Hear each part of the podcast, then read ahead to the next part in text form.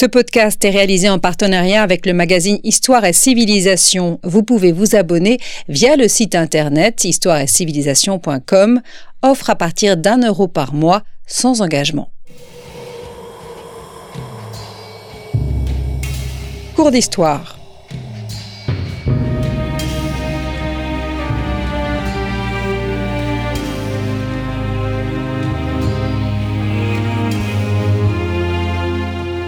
On retrouve Christophe Dickès. Chers auditeurs, bonjour, bonjour à toutes et à tous. Je vous souhaite la bienvenue pour cette nouvelle série de nos cours d'histoire que j'ai souhaité consacrer à la Grèce classique. Cependant, aujourd'hui, nous n'allons pas nous arrêter sur son âge d'or, mais sur ce qui est considéré comme une période de déclin. Nous sommes en 404 avant Jésus-Christ et Athènes est défaite au lendemain de la guerre du Péloponnèse. Quasiment une guerre de 30 ans dont la Grèce sort absolument exsangue. Alors quels sont les bouleversements politiques, économiques et sociaux qu'elle va vivre? Comment la Perse mais aussi la Macédoine vont profiter de ce nouvel état de fait? La période constitue-t-elle une rupture ou s'inscrit-elle dans la continuité de l'époque classique? Autant de questions que je vais aborder au cours de deux grandes parties. Une première consacrée à la Grèce au lendemain de la guerre du Péloponnèse et une seconde à la domination macédonienne. Catherine Grandjean, bonjour. Bonjour. Merci d'avoir répondu à notre invitation. Vous êtes professeur d'histoire grecque à l'université de Tours, spécialiste de numismatique et d'histoire de la Grèce continentale classique et hellénistique. Vous partagez votre temps entre Paris et la Grèce. Euh, vous en parliez juste avant cette émission. Vous passez d'ailleurs plus de temps à Athènes euh, qu'en euh, France et vous venez de diriger la Grèce classique dans la collection, la fameuse collection Mondes anciens sous la direction de Joel Cornette. Nous avons réalisé plusieurs émissions sur cette collection, notamment euh, le tome consacré à la Mésopotamie. Vous êtes entouré de plusieurs spécialistes, donc euh, Gerbert euh, Bouissou, Véronique Chankowski, Anne Jacquemin et William Pilot. Donc c'est un ouvrage paru chez Belin. Alors, nous entrons directement dans le sujet, Catherine Grandjean, si vous voulez bien, au lendemain de la guerre du Péloponnèse. Quel est le visage de la Grèce? Est-ce un espace en crise ou en continuité, voire en renouveau? Alors la, guerre du Péloponnèse, comme vous l'avez dit dans votre propos euh, liminaire, euh, est disons, provoque toute une série de, bouleversements euh, avec la défaite d'Athènes. Un certain nombre de régions du monde grec sont très impactées hein, par ce conflit. On peut dire en effet qu'ils sont, euh, que ces régions sont ravagées. Euh, Athènes, bien sûr, qui a perdu quasiment 50% de sa population du fait de la guerre, de la peste au début du conflit. Le Péloponnèse, les îles Égéennes également étaient extrêmement impactées. Par ailleurs, euh, les cités grecques d'Asie mineure, sur la côte donc occidentale de la, Turquie actuelle, qui avaient été récupérées sur euh, l'Empire achéménide lors des guerres médiques au début du 5e siècle, euh, sont désormais de nouveau sous l'emprise des, Perses, bon, qui ont récupéré ces cités en échange donc de l'aide accordée euh, à Sparte pendant la, guerre. Donc il y a une modification hein, des, équilibres. Euh, géostratégique au sein de ce domaine et incontestablement il y a euh, pour Athènes et pour un certain nombre de régions de la, Grèce surtout continentale et des îles de l'Égée une, une phase vraiment de, destruction euh, qui continue à avoir des effets jusqu'au milieu du IVe siècle. Donc c'est véritablement un espace en crise, crise politique, crise économique, crise sociale? Alors on parle aussi parfois de crise religieuse, euh, de crise des valeurs, hein, pour cette période du, du IVe siècle qu'on oppose de fait euh, au beau siècle de Périclès. Alors l'historiographie actuelle a beaucoup relativisé cette opposition, euh, dans la mesure où elle repose finalement cette opposition surtout sur un recours exclusif aux sources textuelles issues de la transmission manuscrite, aux grands auteurs, bien sûr. Euh, le IVe siècle, c'est l'époque des textes, des grands textes fondateurs de la philosophie politique, de Platon et d'Aristote, qui sont très critiques euh, à l'encontre de la, de cité, notamment d'Athènes. C'est une époque également euh, de grands bouleversements euh, liés à un poids très très fort de la fiscalité. Euh, c'est une période de remise en cause à Athènes de la démocratie régime vaincu lors de la, guerre du Péloponnèse, tout un modèle qui est repensé par les, les Athéniens. Mais euh, malgré ces, difficultés, dès lors qu'on s'intéresse à l'archéologie, euh, aux inscriptions qui permettent finalement de se départir de l'athénocentrisme euh, longtemps en vigueur dans, nos études, on s'aperçoit que c'est une période aussi de renouveau, notamment dans le domaine de l'économie, de la société. On, pourra développer cet aspect un peu, un peu plus avant. il y a également des facteurs de continuité. Dans le domaine religieux, euh, un très grand attachement aux, divinités liées au modèle civique.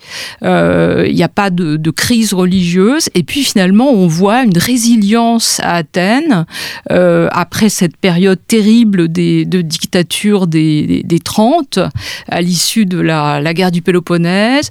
une période très difficile qui est marquée notamment par le procès et la mort de, de Socrate, l'esprit libre, en 399, on voit finalement les Athéniens se doter d'institutions qui leur permettent de donner, de, réenchanter finalement le régime démocratique.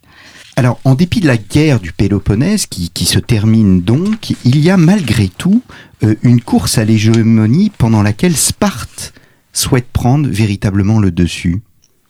Oui, tout à fait. C'est-à-dire que la, la cité de, Sparte euh, est sortie victorieuse de la guerre du Péloponnèse, mais en abandonnant d'une certaine façon ses valeurs, hein, euh, en acceptant leur Perse.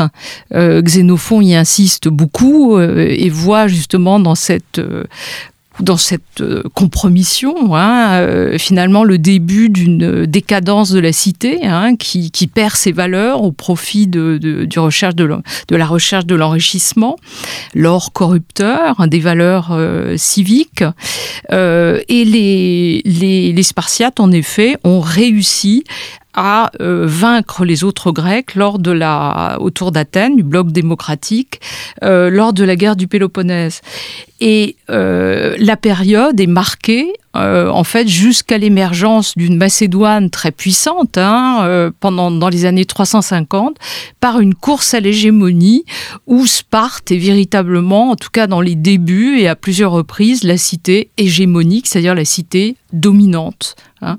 Mais on est finalement dans une continuité par rapport à la période précédente, euh, dans les rivalités entre cités, simplement, euh, alors qu'un équilibre s'était fait jour à l'issue de, des guerres médiques, euh, avec la fondation de la Ligue de Délos en 478, au siècle précédent, où il y avait un équilibre entre les blocs.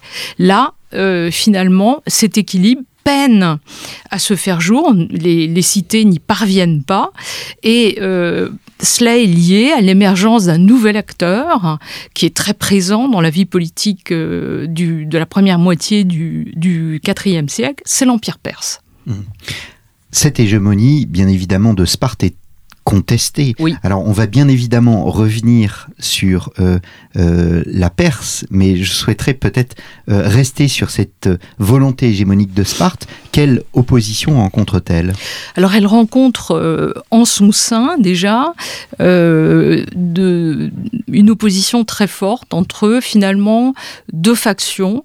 Une faction qui autour de Lysandre, qui est le vainqueur, hein, le Navarque, l'amiral qui a réussi à vaincre les Conons et la flotte athénienne à Égos-Potamos, euh, qui veut véritablement moderniser la cité en faire une puissance euh, impériale, une thalassocratie.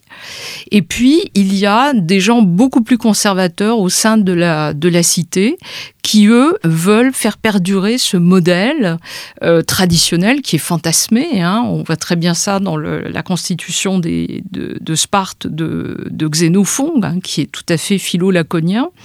Et donc, il y a une opposition à l'intérieur de la, de la cité euh, sur laquelle on a finalement assez peu d'éléments autre que ce qui nous est dit donc des, rivalités autour de la figure de, de, Lysandre, qui est finalement rejetée par la, cité, avec ce modèle euh, un peu de type athénien, hein, impérialiste, qui est finalement repoussé par la cité.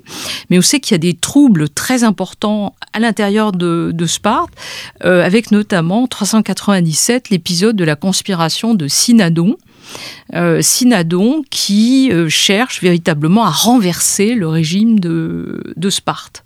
Et puis les autres problèmes rencontrés par, par les Spartiates sont liés à l'émergence euh, d'une nouvelle puissance, Thèbes, au mécontentement à la fois des Corinthiens et des Thébains, qui étaient des, alliés de premier plan lors de la guerre du Péloponnèse, qui auraient voulu, euh, à l'issue de, cette guerre, détruire Athènes. Les Spartiates s'y sont opposés euh, au nom de la, fraternité d'armes lors des guerres de guerres médiques. Euh, mais les Thébains voient ça d'un très mauvais œil et considèrent qu'ils n'ont pas été récompensés comme ils le méritaient. Et c'est une cité en, euh, plein développement euh, que Thèbes euh, déjà et qui constitue aux côtés d'Athènes un rival redoutable pour, les, les Spartiates. Alors en 396, Agésilas lance une expédition en Asie mineure contre l'empire achémédide. Est-ce une guerre de conquête ou simplement une volonté d'accaparer des richesses? Alors, en fait, on a là, typiquement dans cet épisode, euh, un mirage des sources. Hein. on parle souvent du mirage euh, spartiate, puisque le, témoignage de Xénophon, que ce soit dans les Helléniques, euh, qui ont pris la suite de la, guerre du Péloponnèse de Thucydide, ou surtout dans la biographie euh, qu'il a écrite sur, son ami, le roi spartiate Agésilas, fait finalement d'Agésilas un personnage de roi tout à fait idéal hein, de, de Sparte, à l'exemple par exemple de de, Léonidas, le, roi héroïque des, Thermopyles. En réalité, un examen très précis des, sources, qui a été réalisé notamment par Pierre Briand hein, dans son maître ouvrage sur euh, l'histoire de l'Empire achéménide, paru en 1996, donne à voir euh, que ça soit dans le, récit de l'expédition de d'Agésilas de 396 à 394, dans le comportement du roi et dans véritablement les, réussites euh, d'Agésilas, un bilan très très différent de celui que euh, Xénophon veut bien présenter. En réalité, le premier point, euh, c'est que Agésilas arrive en essayant de reproduire finalement l'itinéraire des 10 000 euh, en, en, 399, sans y parvenir, en 401-399, sans y parvenir, en traversant la Phrygie, en essayant ensuite de, traverser l'Asie mineure. Il est bloqué, il n'arrive pas à, à avoir véritablement des, alliances avec les peuples de l'intérieur, ni avec les cités. Alors peut-être parce que les Spartiates font peur ou parce que ces, peuples et ces cités craignent véritablement des représailles perses et ils n'arrivent pas à s'imposer et on le voit surtout soucieux du ravitaillement de ses troupes, du butin à réaliser. Euh, et donc ce qui est présenté par Xénophon comme une guerre de libération des cités d'Asie mineure par les Spartiates, euh, d'abord semble un, fiasco et, par ailleurs n'a pas manifestement d'objectif euh, aussi, aussi noble que le, voulait le penser, euh, enfin voulait le faire accroire Xénophon. Hmm. Alors il y a un personnage qui se distingue dans cette lutte, c'est Conon, Conon d'Athènes, vous l'évoquiez déjà tout à l'heure. Oui, alors c'est un personnage tout à fait extraordinaire. Euh, c'est un, personnage dont la carrière commence euh, avant en fait la, période, avant la fin de la guerre du Péloponnèse, puisqu'il est déjà euh, stratège. c'est un, véritablement un, chef de la important de la flotte athénienne, hein. et c'est un stratège déjà du nouveau style. Périclès a exercé le pouvoir au, au 5e siècle siècle où Alcibiade, en étant à la fois euh, en étant stratège, hein, magistrature élective euh, annuelle très importante à Athènes, collégiale, mais vraiment très prédominante, euh, en étant à la fois chef politique et puis chef militaire. Conon, c'est vraiment un chef de guerre. C'est vraiment un chef de guerre qui a des rapports très privilégié avec la, flotte, hein, puisque c'est surtout un, marin. Euh, on le voit euh, intervenir peu avant la bataille des, des Arginuses. Euh, il est le, seul stratège à ne pas être condamné à boire la ciguë pour ne pas avoir ramassé les, les blessés, les naufragés à l'issue de la bataille, qui était une victoire d'Athènes. On le retrouve à Égospotamos, il se fait piéger par Et puis ensuite, il, est, il a un parcours tout à fait extraordinaire, tout à fait exemplaire de la résilience athénienne, puisqu'il se réfugie à Chypre auprès d'Evagoras, qui est un dynaste, euh, en fait grec, hein, de, Chypre, qui dirige pour le grand roi, mais avec pas mal de velléité d'indépendance, euh, la cité grecque de, de Salamine. Et peu à peu, après avoir été euh, un peu l'amiral d'Evagoras, il devient le chef de l'ensemble de la flotte perse et on le voit euh, tailler des croupières aux Spartiates euh, jusqu'à remporter la victoire navale euh, de Cnide en 394, qui est très importante pour les Perses parce que ça leur permet de se dégager finalement de, de, l'agression spartiate qui dure quand même depuis 399, avant même l'arrivée d'Agésilas, mais aussi en ramenant la flotte à Athènes Conon, véritablement, inaugure la renaissance de sa cité, qui à ce moment-là reconstruit ses fortifications. Et on a pas mal d'Athéniens déjà qui servaient dans cette flotte euh, perse. Et euh, c'est le moment où Athènes reconstruit, reconstruit sa, puissance navale. Alors Conon reste à la tête de la flotte euh, achéménide jusqu'à ce qu'il soit disgracié en 392 sous l'effet d'un satrape perse bon, qui intrigue, semble-t-il, contre lui. Et sa vie s'achève assez rapidement ensuite. Mais c'est un personnage tout à fait euh, exemplaire de euh, ces grands stratèges, chefs de guerre, techniciens euh, athéniens du, du IVe siècle, à la fois commandant de la flotte et parfois technicien aussi du combat terrestre. Je pense par exemple à Iphicrate, à peu près à la même époque, qui fait des innovations sur le plan tactique, sur le plan des... qui est également un, stratège. Alors nous arrivons à la paix de 386. C'est une victoire des Perses, cette paix alors c'est euh, véritablement quelque chose de très nouveau pour les Grecs, euh, en effet parce que cette, cette paix finalement est une paix d'arbitrage euh, par les Perses, une paix commune, une koiné eirené, Jusqu'à présent, les, Grecs ne connaissaient que des traités de paix bilatéraux, même dans les systèmes d'alliance. Et là, on a une paix commune.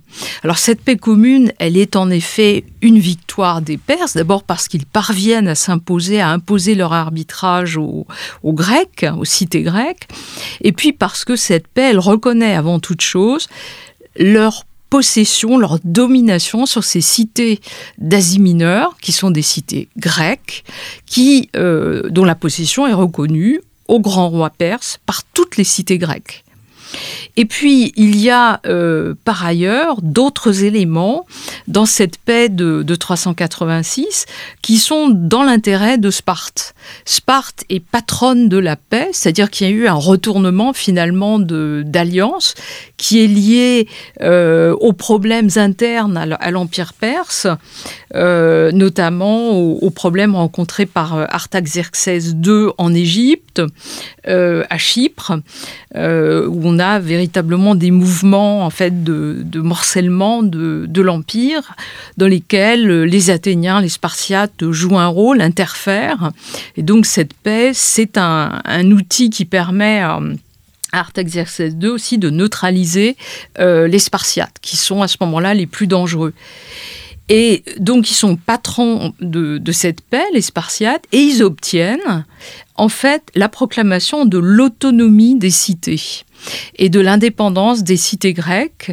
Et ça, c'est très intéressant parce que c'est un outil pour eux qui leur permet de dissoudre euh, ce qui fait véritablement, euh, ce qui est menaçant pour leur hégémonie en Grèce centrale, c'est-à-dire l'État fédéral béotien qui était dominé par euh, Thèbes. Et désormais, les cités béotiennes, jusque-là finalement peu ou prou inféodés à, à, Thèbes, doivent recouvrer leur indépendance.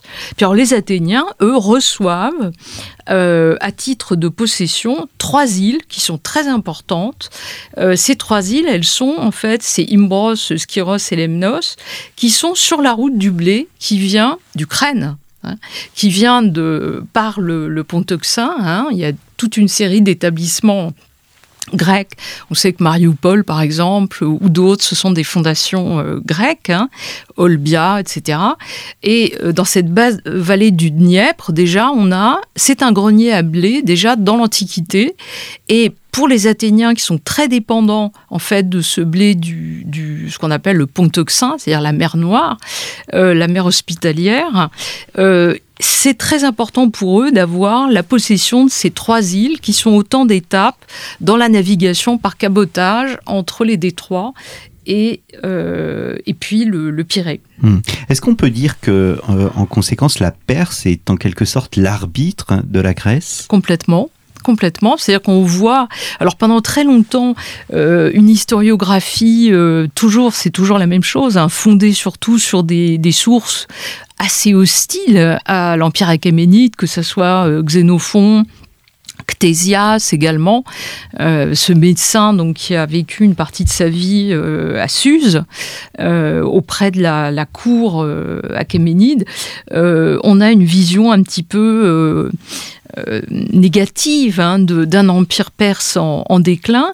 mais euh, les recherches récentes, euh, qui se départissent sans doute aussi d'une vision peut-être un peu colonialiste hein, de, de l'histoire grecque, athénocentriste également, montrent au contraire qu'au IVe siècle, l'empire perse est extrêmement dynamique sous l'autorité d'Artaxerxès II et parvient, alors bon, le, que ce soit sous Artaxerxès II ou son successeur Artaxerxès III, a véritablement recouvré euh, les territoires donc, qui étaient un peu en, bordure de, de, la Méditerranée, l'Égypte, la Phénicie, euh, certaines zones d'Asie mineure également euh, à, véritablement reprendre la main sur l'ensemble du territoire. Et pendant longtemps, on a pensé que les satrapes, hein, ces gouverneurs de, de province, étaient très très indépendants de, de l'Empire, mais on se rend compte qu'en réalité, euh, il y avait véritablement une conjonction d'intérêts euh, et, et, une très grande fidélité aux au grand roi. Mmh. Alors vous l'avez dit, il y a ces villes qui sont des qui deviennent des villes, des cités qui deviennent des cités euh, autonomes, et euh, il y en a une qui se distingue. On l'a déjà évoqué, c'est Thèbes. Et Thèbes va s'opposer en fait à Sparte parce que Sparte garde ses volontés, garde sa volonté hégémonique, un peu dans la continuité de euh, l'inféodation de Thèbes à Sparte. Tout à fait.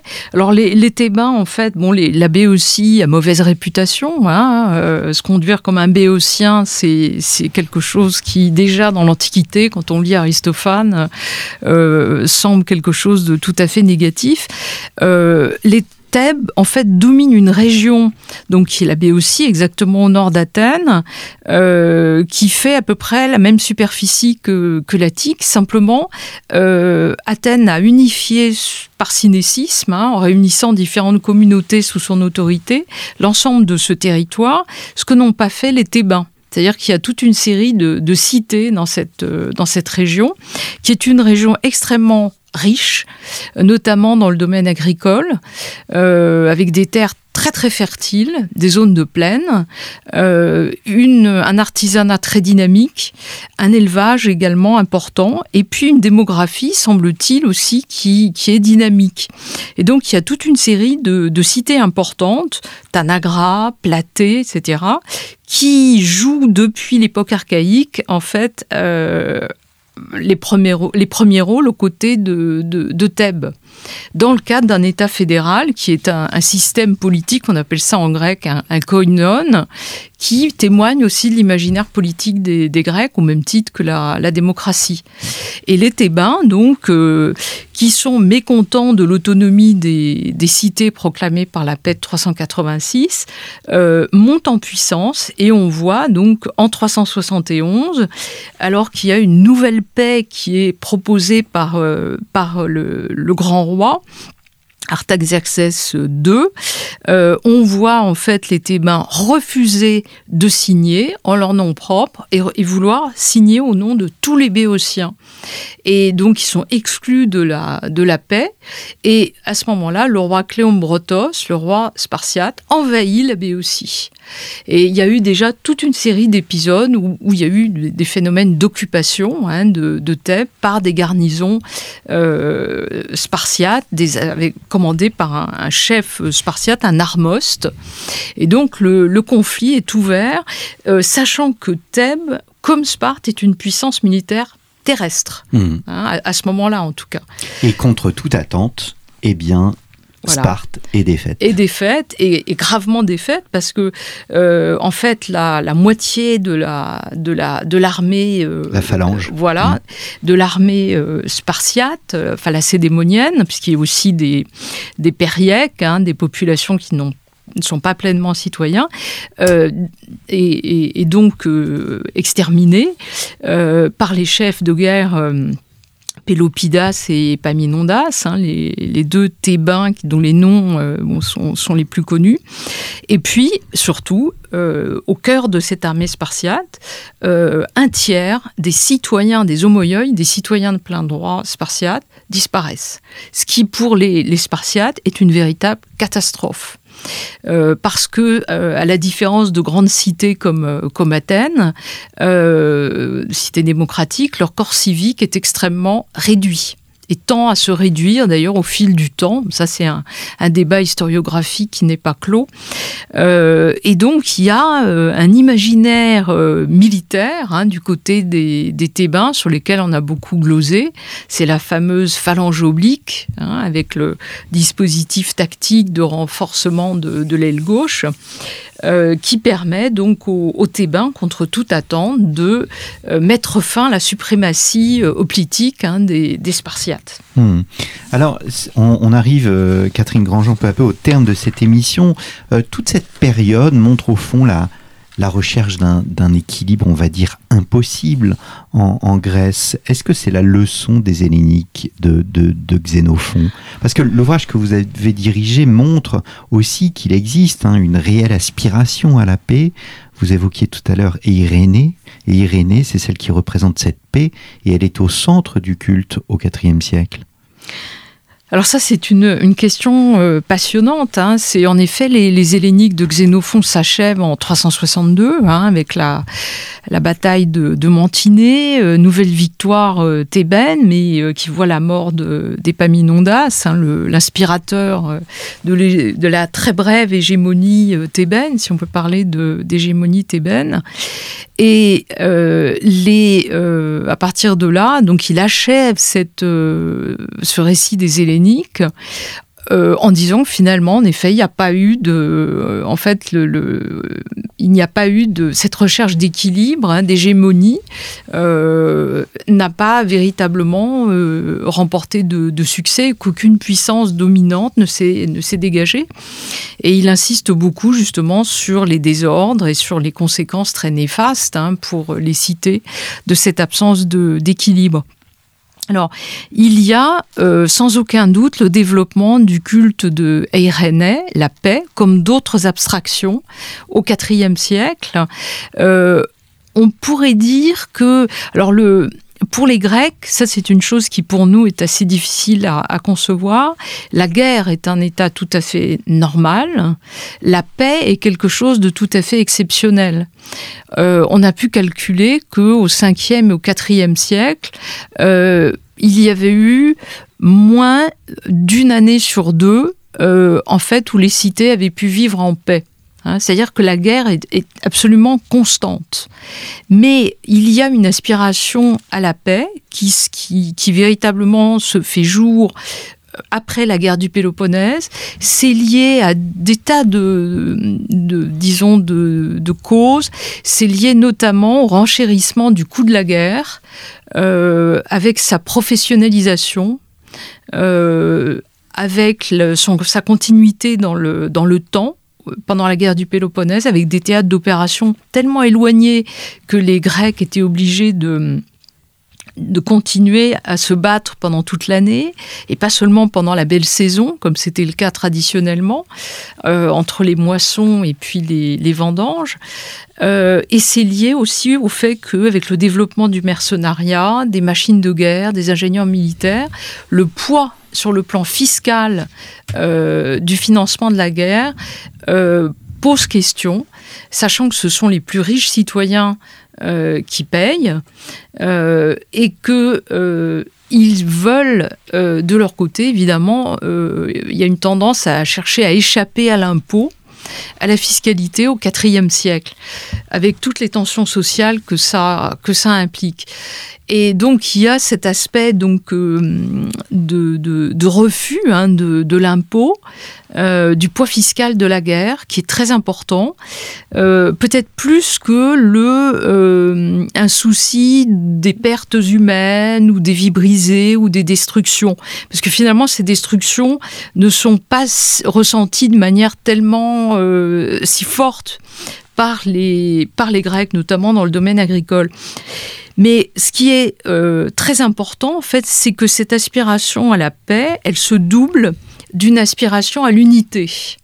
Et le chantre de cela, c'est Isocrate. Isocrate qui dit si nous voulons, donc athéniens, si nous voulons nous délivrer de la mauvaise réputation que nous avons à présent, mettre fin aux guerres inutiles et gagner à la cité une hégémonie qui dure toujours, nous devons détester tous les empires tyranniques et toutes les dominations. Voilà.